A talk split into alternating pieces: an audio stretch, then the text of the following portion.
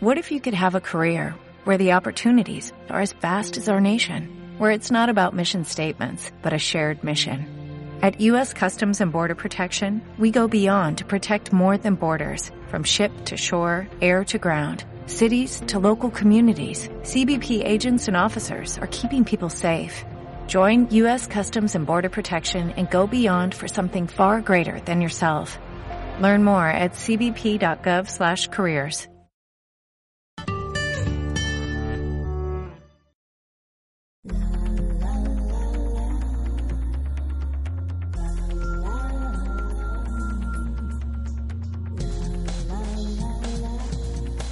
Inmenso placer el de poder saludaros de nuevo y que haya alguien detrás, claro. Tenía algo de prisa por sacar a la luz este episodio porque todavía tengo pendiente colgar el audio de una observación de enero y el tiempo pasa volando.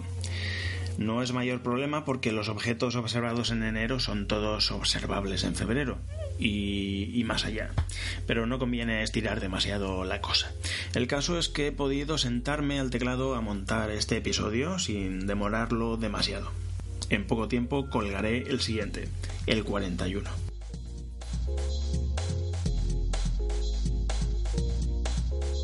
Cometas que vienen, cometas que se van, sondas que nos envían increíbles fotografías de objetos increíblemente lejanos, cochecitos que andan por la cara oculta de la luna. Pero nosotros, eh, nosotros podemos catar el cielo o no. Entre borrascas, temporales de nieve y ciclogénesis exclusivas, ¿tenemos hueco para sacar el telescopio? Porque de eso se trata, eso es lo que realmente importa. Al menos a esta pequeña comunidad, vosotros, escudriñadores del cielo. Al menos en esta parte del mundo, en estas latitudes, estamos atravesando el ecuador del invierno, el invierno boreal. Muchas horas de observación disponibles desde que se pone el sol hasta que vuelve a salir con la contrapartida de las bajas temperaturas y también el paso de temporales de nieve y viento. Si se puede, genial. Si no se puede, pues siempre nos queda el sucedáneo de hacer astronomía de salón, leer libros o escuchar podcast a la, a la espera de que los cielos se abran. Estaremos vigilantes. Muchos entre los que me encuentro estamos saliendo de resfriados y catarros con sus toses, sus afonías, sus fiebres. Y como sabéis, para un hombre eso es poco menos que hablar de una experiencia cercana a la muerte, por lo que ni, ni observación ni nada que se le parezca remotamente. Por eso y por mucho más es una alegría encontrarme de nuevo con vosotros para ofreceros otro podcast. Episodio número 40, número más o menos redondo. No es este un episodio especial, pero es un episodio distinto. Ya en el 30, aquel denominado preguntas y respuestas, el formato fue distinto y lo dediqué pues a eso, a, comentar preguntas que me habían ido llegando y dejar una respuesta lo más útil y generalista posible. Anteriormente ya había respondido individualmente a cada persona y posteriormente hice una, mezcla, un batiburrillo y, lo saqué por aquí. Pienso que está bien que cada cierto tiempo hagamos un alto en el camino y dedicamos un, dediquemos un episodio a responder preguntas y comentar cosas que no se dicen en los episodios de, de observación pura debido a que son más técnicos, a que hablan sobre cosas demasiado concretas o, particulares o, simplemente quedarían un poco raras eh, insertadas en un episodio de observación. Así que seguiremos con esta idea y veremos cómo evoluciona en el tiempo para que evolucione y sobre todo para que estos episodios sirvan de algo, deben resolver dudas y esas dudas, preguntas o sugerencias me las debéis hacer llegar. El correo electrónico se presta bastante bien a ello, aunque también tenéis Twitter y los comentarios de iVoox. Actualmente tenemos esos tres canales y también tenemos los comentarios de cada post en el blog. Si tardo demasiado en responder, eh, insistidme porque si no respondo es porque se me ha pasado. No es ningún secreto que alrededor de luces extrañas no hay una comunidad gigantesca y por lo tanto no estoy sepultado por consultas ni preguntas, si bien agradezco enormemente los comentarios que me hacéis llegar. Con esto quiero decir que no dispongo de muchas preguntas que responder y que eso deja hueco a que yo, por mi cuenta, comente algún tema que considere interesante, aunque nadie me lo haya pedido, acerca de esto, de la práctica de la astronomía visual. Así que, bueno, os dejo un poco esa patata caliente, esa responsabilidad, entre comillas, de, de, saber que en buena medida la estructura de estos episodios depende de vosotros.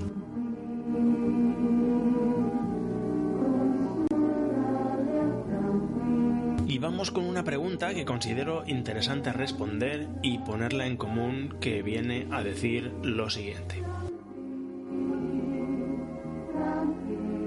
Hola, tengo un Newton de 200 desde hace aproximadamente medio año y estoy tratando de sacarle el partido que puedo cuando el cielo y las circunstancias me dejan.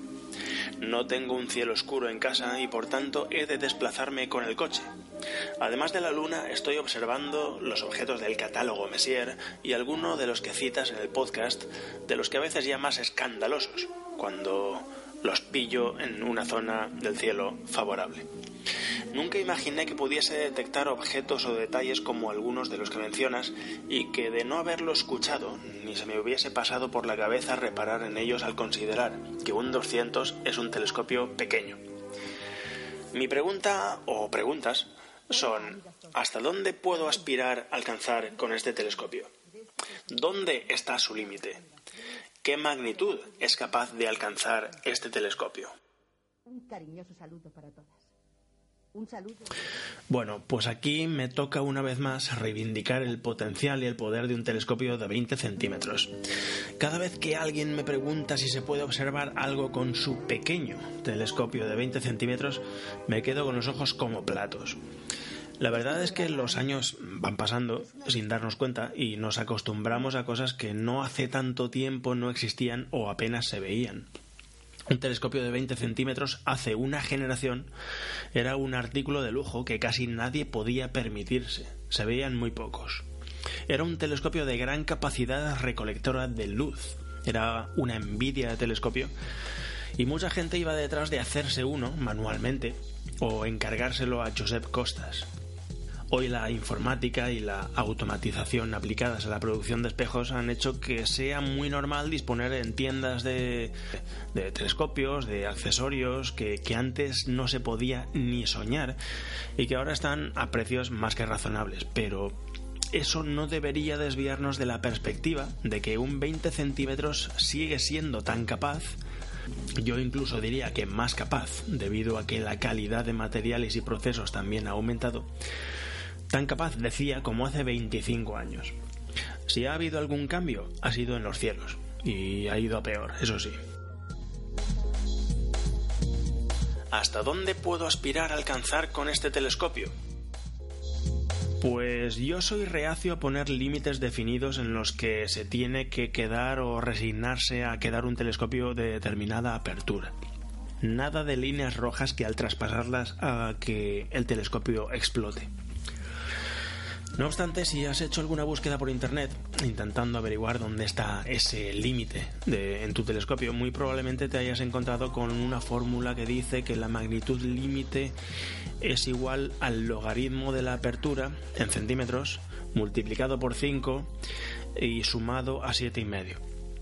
Bueno, en el caso de un 20 centímetros, eso da 14. Magnitud 14.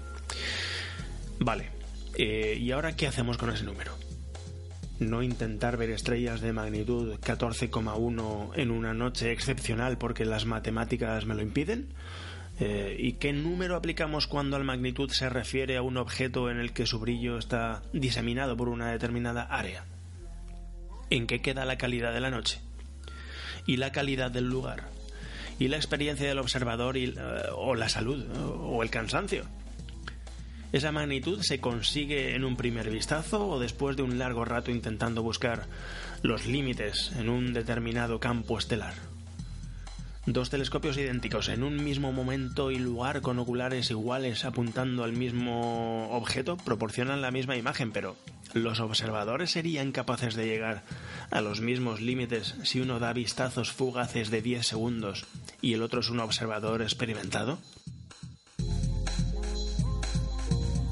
En esto de la astronomía visual, ese límite que se supone que tiene cada apertura está bastante difuminado y que llegue más allá o más acá depende mucho más de cosas subjetivas, de métodos de observación, de paciencia y de, elementos tan poco controlables como la meteorología o la contaminación lumínica que de una ecuación que encasille tu telescopio en la magnitud 14 en estrellas.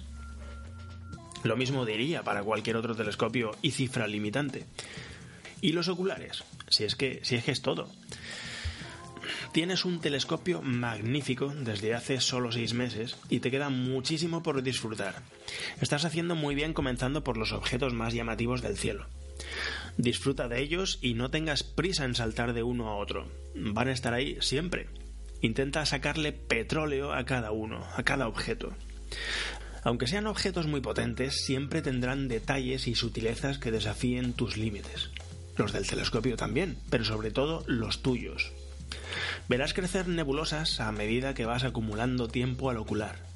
Luego irás, por ejemplo, a observar cúmulos de galaxias y donde en un principio ves una galaxia, después verás dos, luego tres, y verás que el rango de objetos que eres capaz de detectar y observar con tu telescopio se ha ampliado mucho. Hay gente que observa el quinteto de Stefan con un 200. Yo tuve un 200 durante un muy corto periodo de tiempo y no recuerdo si alguna vez lo apunté allí, pero con el 250, que no dista mucho en capacidad, lo vi muchas veces. Otra cosa que me pone los pelos de punta es cuando incluso gente que se supone versada en observación dice que hay que usar siempre muy pocos aumentos en cielo profundo. Y claro, así no se va a ninguna parte hay que ir poniendo aumento para aumentar el contraste o, mejor dicho, aumentar la eficiencia del ojo a la hora de detectar objetos de, baja luminosidad superficial. Bueno, esa es otra historia y no quiero que pierdas el hilo. Esa magnitud 14 en estrellas puede ser una referencia, pero que sea una referencia difusa. Si no, te perderás cosas. En los objetos difusos cada uno es un mundo, con una magnitud más o menos repartida, un brillo más o menos concentrado, más o menos contrastado sobre diferentes fondos. Entonces ahí la parametrización eh, en cuanto a magnitud ya salta por los aires. En fin, que disfrutes con lo muchísimo que tiene que ofrecerte ese Newton y no pienses demasiado en que lo verías todo mejor si en vez de un 200 tuvieses un 250, porque te ocurrirá lo mismo con cualquier otra medida. Siempre vas a tener escalones por encima. Yo siempre he recomendado que lo más pequeño en reflectores, lo más pequeño a la hora de comprar un telescopio, sean 15 centímetros un 20 centímetros está sensiblemente por encima en cuanto a recolección de luz y tienes telescopio para muchos años. Así que ya estás buscando una buena excusa para no sacarlo a recolectar fotones como una bestia hambrienta. Si no tienes excusa, enhorabuena. Tienes un telescopio con el que vas a disfrutar muchísimo.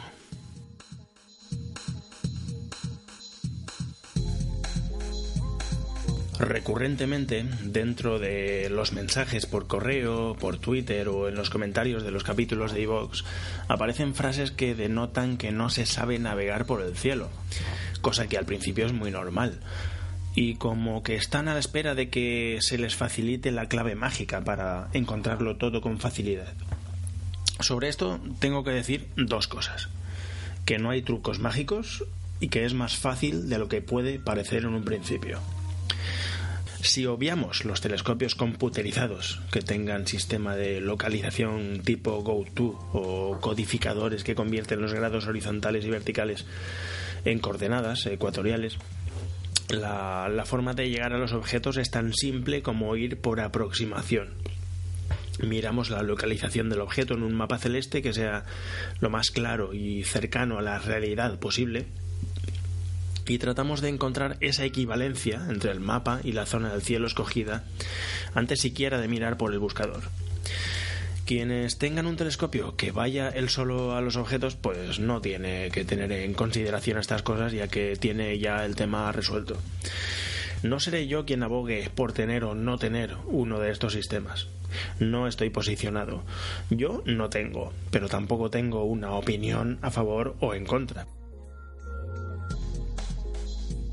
Hay quien dice que tenerlo hace que te pierdas gran parte de sorpresas del cielo al caer en la, en la fácil tentación de hacer zapping y saltar directamente de objeto en objeto sin prestar atención al contexto en el que está cada uno.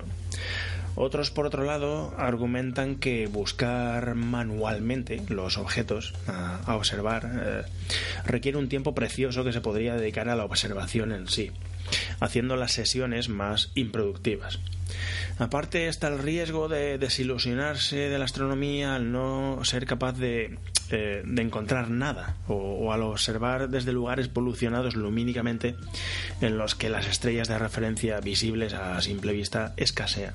Riesgo de dejar la astronomía por decepción, en una palabra. Mi opinión, aunque pueda parecer excesivamente conciliadora y, poco comprometida con una de las posiciones, es que las dos posturas están en lo cierto. Las dos modalidades tienen sus desventajas. A mí ahora mismo me gustaría tener un sistema electrónico de localización que me facilitase las búsquedas. Yo diría que en un 80% de los objetos que observo no me hace falta, pero luego hay otro porcentaje de objetos que, aunque pequeño, requiere una inversión en tiempo en su búsqueda, podríamos decir que demasiado alta. Un ejemplo que vimos eh, hace poco y que recordaréis eh, de hace un par de episodios o así fue el globular de M31 Mayal 2, que por no tener estrellas de referencia cercanas y bueno, también tener yo algunas telarañas en mi capacidad de encontrar cosas en el cielo, después de unos meses sin sacar el telescopio, pues me costó encontrarlo más de lo razonable. Pasa mucho con objetos que no son visibles al buscador. Eh, muchos tampoco son visibles con un ocular de bajo aumento y que tiene las estrellas de referencia bastante alejadas. Es ahí donde me duele invertir mucho tiempo en la búsqueda. Me niego a dejar de buscar estas cosas, sin embargo, ya que el premio que hay detrás siempre vale la pena. Pero la inversión de tiempo a veces duele cuando no se dispone de muchas ocasiones para hacer escapadas de observación. El tiempo es precioso. De momento la cosa tendrá que esperar porque a pesar de todo hay en mi equipo cosas susceptibles de mejora que están delante en la lista de preferencias y un sistema de localización se acerca a los 300 o los 400 euros. Y bien, eh, no decía todo esto para posicionarme sobre qué es mejor y qué es peor. El caso es que la búsqueda de objetos de cielo profundo bueno, y no tan profundo, porque esto sería aplicable a cualquier cosa de nuestro sistema solar también, que no sea visible a simple vista, la búsqueda de objetos, decía, eh, reviste cierta dificultad. Y para suavizar esa curva de aprendizaje, pues no estaría mal dar algunas directrices. Luego, cada uno se salta esas directrices y las adapta como crea más conveniente. Ahora nos metemos en detalles sobre cómo buscar objetos en el cielo.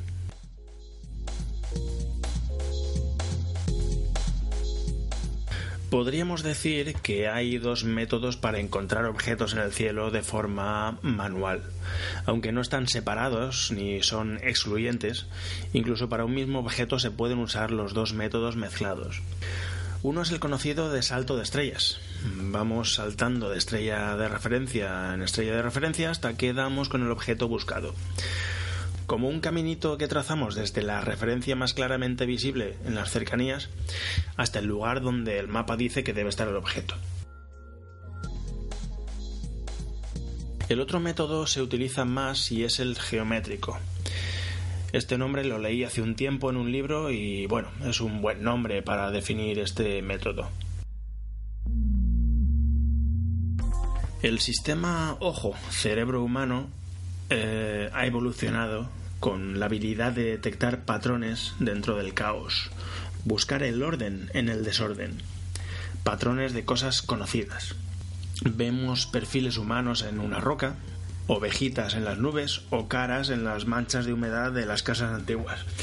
En lo relativo al cielo, lo único que hay son miles de estrellas esparcidas sin patrón ni, ni, orden alguno. Entonces nuestro cerebro lo que hace es detectar patrones de líneas, ángulos y otras figuras que realmente no existen. Triángulos, cuadrados, rectángulos, pentágonos, cruces, flechas, semicírculos. Entonces nosotros nos aprovechamos de esa, entre comillas, habilidad de crear líneas y patrones imaginarios en la esfera celeste y las usamos para localizar objetos. De modo que podemos llegar a localizar objetos con el método geométrico sin apoyarnos exclusivamente en estrellas cercanas. El ejemplo más claro de búsqueda que se me ocurre ahora mismo es la galaxia M101 en la Osa Mayor la galaxia espiral, una galaxia espiral de frente. Detectamos en un principio la estrella Mizar, que todos sabemos encontrar en el mango del cazo, y luego identificamos Alcaid, también en el mango del cazo, la última estrella de la cola de la osa.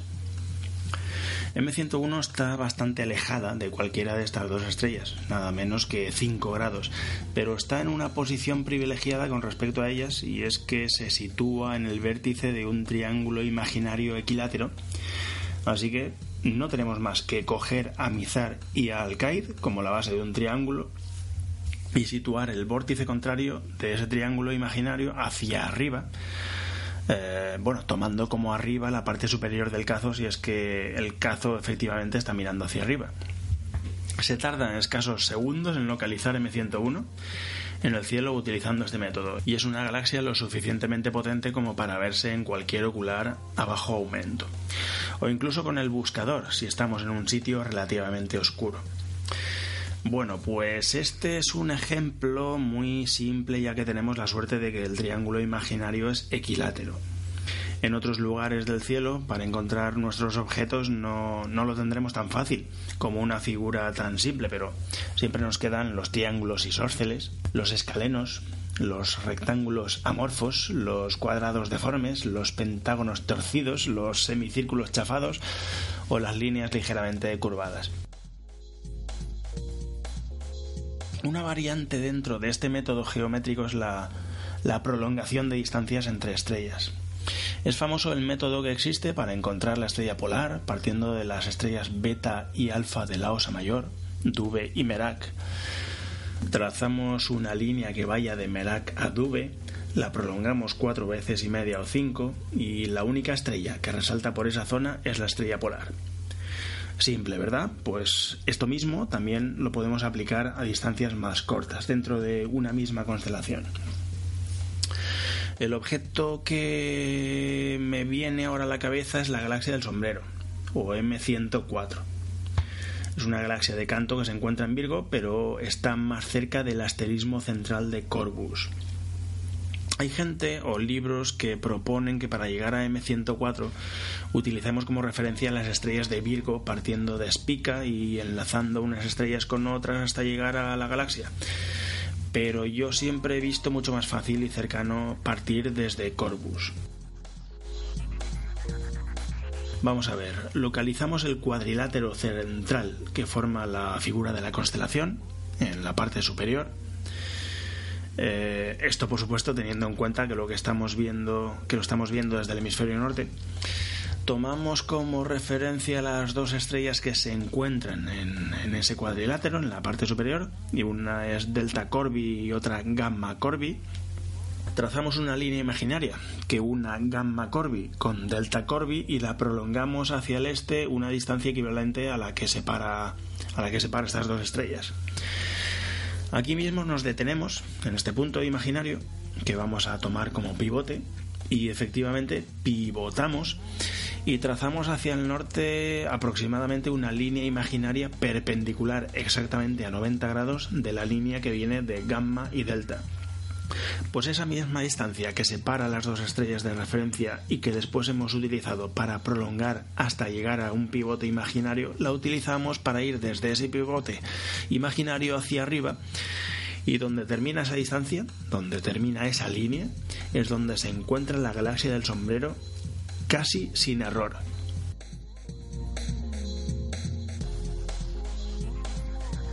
Si mientras estáis escuchando este audio tenéis un mapa de la zona adelante, enseguida os daréis cuenta que esas dos mismas eh, estrellas de Corbus también nos sirven de referencia para encontrar la famosa pareja de galaxias conocidas como antenas.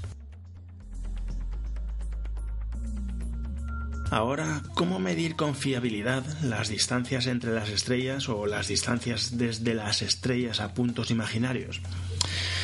Esto lo podemos hacer tomando como referencia el campo real de nuestro buscador, que además siempre cuenta con una cruceta para señalarnos el centro del campo y cuyas líneas podemos usar como referencia de direcciones, además de las diagonales, semidiagonales, etcétera.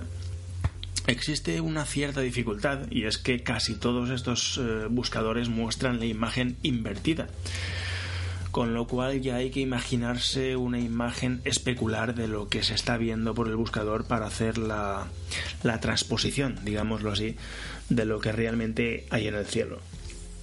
Yo me sigo equivocando muchas veces cuando hago búsquedas solamente con el buscador óptico precisamente debido a esto, que, al mostrar una imagen invertida yo tomo el camino contrario al que debería.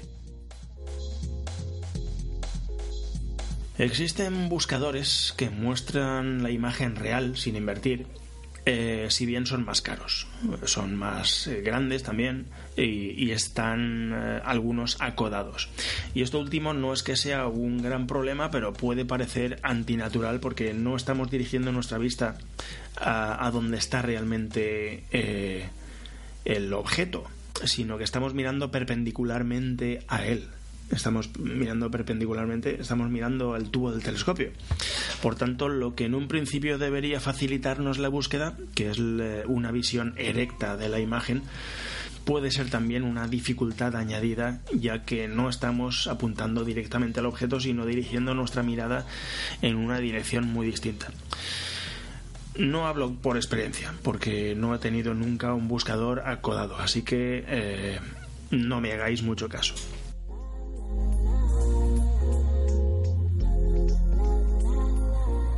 Desde hace ya mucho tiempo es muy popular entre los aficionados a la astronomía.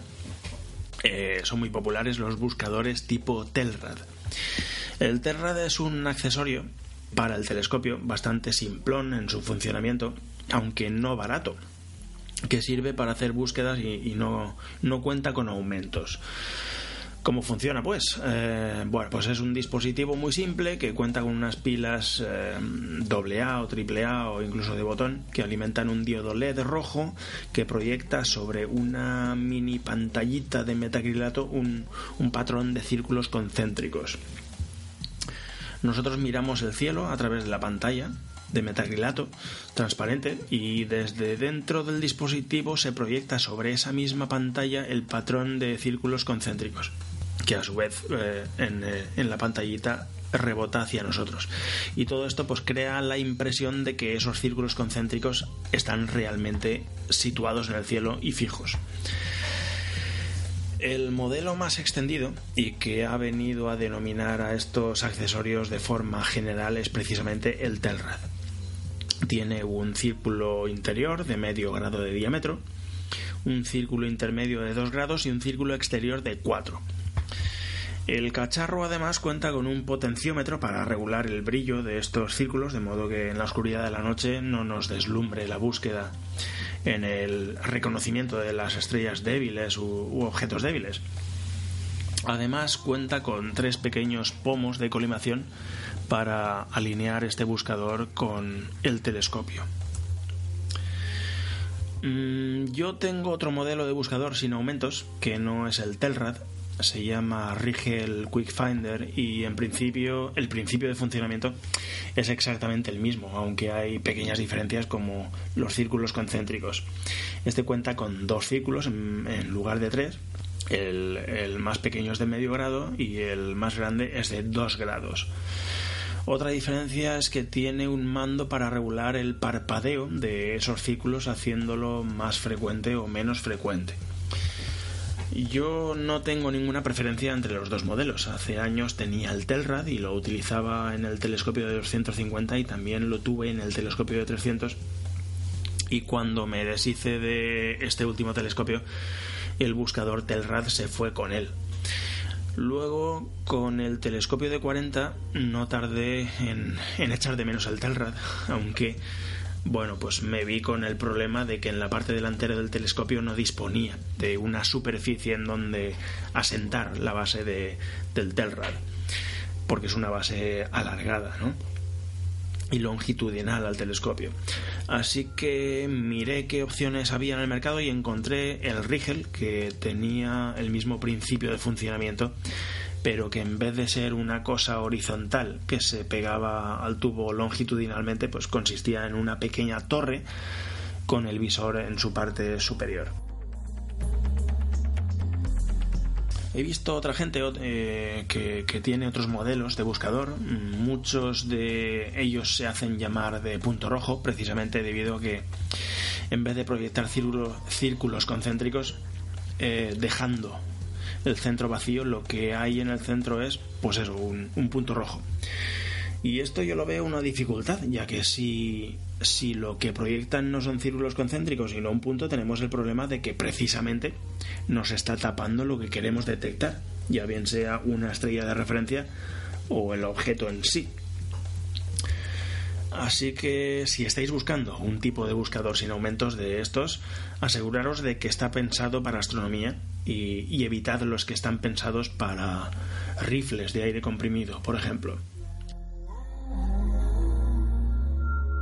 Y bueno, siguiendo con esto, si tenemos un buscador de estos y en el mapa estelar vemos que el objeto que estamos buscando está formando un triángulo equilátero con dos estrellas que son visibles a simple vista a través de la pantallita, haciendo una analogía en miniatura a la búsqueda de M101 que decíamos antes, pues primero tomamos la distancia entre esas dos estrellas y vemos si es de un círculo intermedio o de un círculo exterior.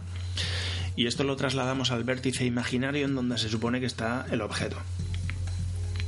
Otra ventaja de la utilización de estos buscadores es que puedes hacer la búsqueda con los dos ojos abiertos, uno mirando a través de la pantalla y otro mirando directamente al cielo.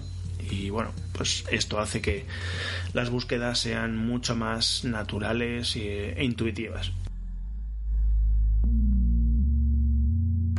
Podemos mm, encadenar varios círculos consecutivos del buscador Telrad hasta llegar al punto deseado sin perdernos tan fácilmente como lo, haríamos buscando solamente a través de un buscador óptico de los que suelen montar los telescopios, 9x50 u 8x50. Además de que no existe inversión de las direcciones. Es todo tal cual está en el cielo. Existen mapas o juegos de cartas estelares especialmente pensadas para encontrar los objetos con un Telrad o con un Rigel Quick Finder. Pero también se puede imprimir en papel translúcido o en esas hojas de acetato transparente una plantilla eh, de los círculos que esté a escala proporcional al mapa que solemos utilizar e ir superponiéndolo sobre las estrellas del campo para hacernos una idea muy aproximada de cuánto eh, abarca el Telrad dentro del contexto en el que estemos de qué estrella deberíamos partir y, a qué distancia en grados está. A mí me ayuda mucho este buscador, pero no es la panacea. De hecho, cuando lo adquirí, decidí que no iba a desmontar el buscador óptico. Así que ahora tengo los dos buscadores conviviendo en el telescopio. No siempre las estrellas de referencia son visibles a simple vista a través de la pantallita. Muchas veces hace falta aumento para percibir los asterismos que nos señalan el camino. Para estos casos hay que hacer salto de estrellas, con las estrellas o grupitos de estrellas que se ven a través del buscador óptico. Este método, como sabéis la mayoría, consiste en detectar en el mapa patrones, eh, asterismos, y en definitiva figuras de estrellas que nos puedan llevar en la dirección deseada y, encontrarlos en el, en el cielo a través del buscador. Es importante saber cuánto abarca nuestro buscador, si tiene un campo real de 4 grados y si es de cinco y medio, para así hacernos una idea lo más aproximadamente posible de los saltos que debemos dar. Si sois de los que planeáis la observación antes de salir de casa e imprimís cartas de localización con un software como Cartas del Cielo o Starry Night o similares, tenéis fácil la impresión del círculo equivalente a vuestro buscador ya que estos programas cuentan con esa opción. Como hemos señalado hace un rato, la inmensa mayoría de los buscadores ópticos muestran la imagen invertida en uno de los ejes. Para solventar esto hay que hacer el esfuerzo adicional de imaginar mentalmente la imagen corregida, o como hacen algunos, pues imprimir las cartas celestes ya invertidas. Hay soluciones para todos los gustos, la verdad. El caso es que el eh, proceso consiste en partir de la estrella o grupo de estrellas elegidas como punto de partida y dirigirnos hacia el siguiente hito, que también puede ser estrella o grupo de estrellas, figura, etc. Si en la carta tenemos claras las distancias angulares entre unos hitos y otros, porque tenemos impreso en medio o en un lado un círculo equivalente al campo real de nuestro buscador, al traspasar esto al cielo real, las posibilidades de perderse se reducen considerablemente. Puede ser algo así como eh, me lo invento. Eh, desde la estrella X me muevo a la izquierda un campo entero del buscador hasta llegar a un triángulo agudo. Me sitúo en la punta afilada de ese triángulo y subo en vertical un campo y medio del buscador hasta llegar a una estrella doble bastante cerrada. Ahí subo en diagonal a la izquierda medio campo o tres cuartos de campo y miro por el, por el ocular de poco aumento porque el objeto, la galaxia, la nebulosa o lo que sea, debe estar en medio del campo. Un ejemplo simplón es el que uso para encontrar la nebulosa del esquimal, que hemos traído por aquí por el podcast pues innumerables veces. Cogemos la estrella, eh, ¿cómo se llama? Eh, Delta Geminorum. Está en Gemini, pues la estrella Delta Geminorum, que es de magnitud 3,5. Y nos desplazamos hacia el este poco a poco hasta que nos encontramos un grupito de estrellas que forma un semicírculo como una réplica en miniatura de Corona Borealis. La componente más brillante de esta coronita es 63 Geminorum y brilla con una magnitud de 5,2. Bueno, por este desplazamiento hacia el este viene a ser de un par de grados a lo sumo. Y el semicírculo viene a tener un diámetro de medio grado. Bueno, pues si nos vamos ese medio grado en dirección contraria a donde apuntan los extremos de ese collar de estrellas, veremos una parejita de estrellas de magnitud similar, a 8 o la 9 o una cosa así.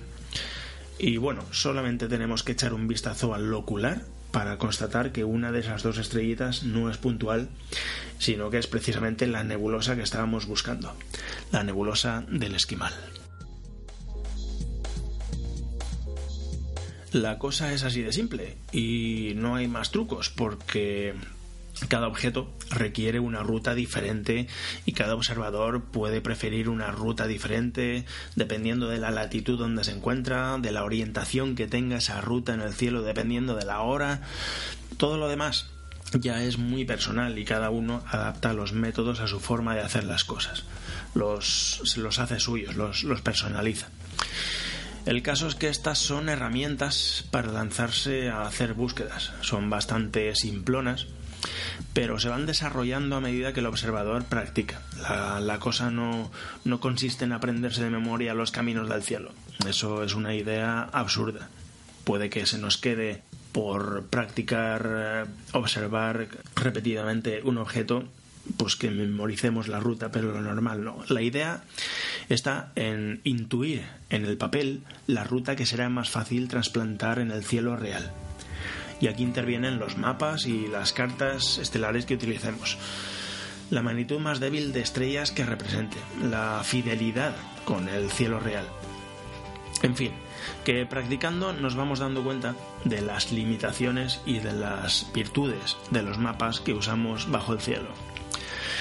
Al final todo se reduce a la práctica. No os obsesionáis con salir las primeras veces a observar ya con las mejores cartas desde un principio, o el mejor método aprendido, los mejores accesorios. Esas cosas no existen, es, es la práctica la que nos terminará diciendo cuáles de estas cosas se adaptan mejor a nosotros.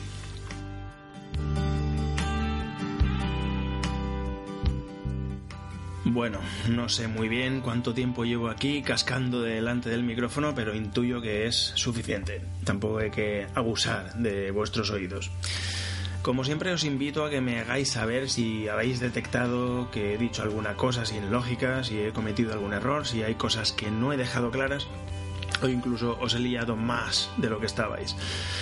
Tenemos los comentarios de iVox, el correo electrónico lucex.nestorgm.com, los comentarios debajo de cada artículo en el blog y la cuenta de Twitter que es arroba luces-x.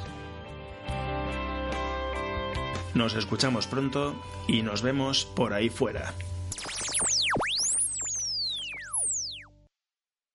¿No se merece tu familia lo mejor? Entonces, ¿por qué no los mejores huevos? Ahora, Egglands Best están disponibles en deliciosas opciones. Huevos clásicos, de gallina libre de jaula y orgánicos de Egglands, que ofrecen un sabor más delicioso y fresco de granja, que le encantará a tu familia. En comparación con los huevos ordinarios, Egglands Best contiene la mejor nutrición como 6 veces más vitamina D, 10 veces más vitamina E y el doble de omega 3 y B12. Solo Egglands Best. Mejor sabor, mejor nutrición, mejores huevos. Visita egglandsbest.com para más información.